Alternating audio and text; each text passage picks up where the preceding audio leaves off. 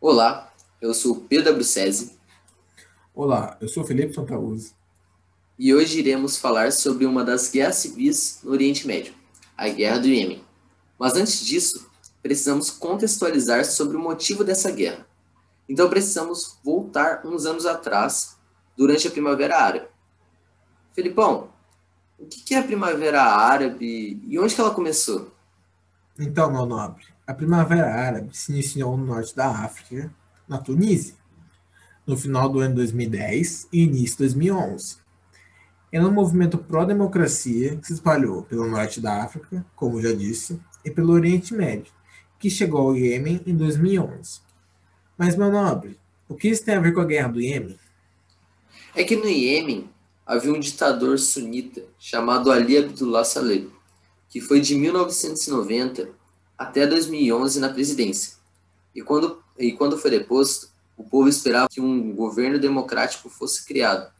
Porém, seu vice, Mansur Hadi, também sunita, assumiu o poder em uma nova ditadura. E com todo esse descontentamento, os Houthis se rebelaram. Mas, Filipão, você que deu uma pesquisada a mais que eu nisso, quem são esses Houthis e qual é a divisão étnica do país? Então, meu rei, a divisão ética do Iêmen é a seguinte: 53% da população é sunita, 45% é xiita e 2% são de outras religiões. Os Houthis, que são membros do grupo rebelde, que também é conhecido como Ansar Allah, partidários de Deus, em tradução livre, os quais seguem uma corrente do islamismo xiita, conhecido como zaidismo. Além disso, grupos terroristas como a Al-Qaeda além de seus associados rivais, passaram a disputar territórios dentro do país, majoritariamente se aliando aos rebeldes ou ao governo. Não basta, entretanto, apenas citar os grupos sem comentar sobre a influência do Irã e da Arábia Saudita no conflito. Eu já ia comentar sobre isso, Felipão. Ambos buscam a hegemonia no Oriente Médio, promovendo as chamadas guerras por procuração, que são um conflito armado no qual dois países se utilizam de terceiros como intermediários ou substitutos, de forma a não lutarem diretamente entre si, como uma guerra fria.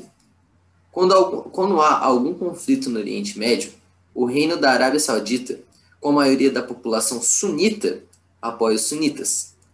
E a República Islâmica do Irã, com a maioria da população xiita, apoia os xiitas.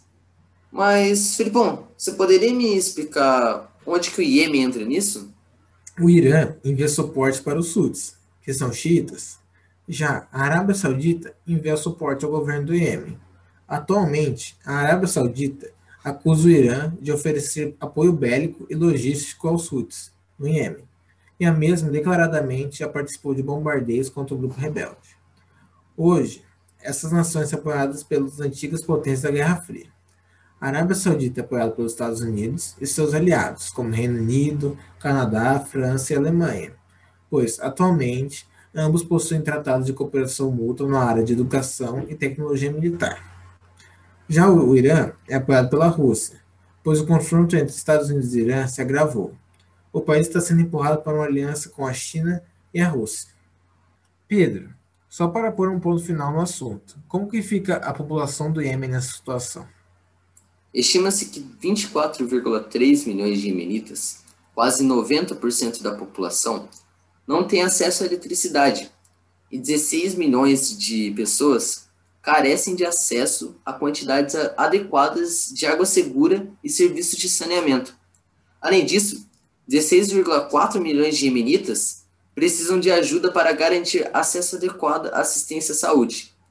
E 9,3 milhões deles tem necessidades graves. Obrigado, Filipão, por essa conversa essa noite. Foi um prazer, Pedro, ter participado com você desse podcast. Muito top, muito belo. E voltamos semana que vem. Se Deus quiser.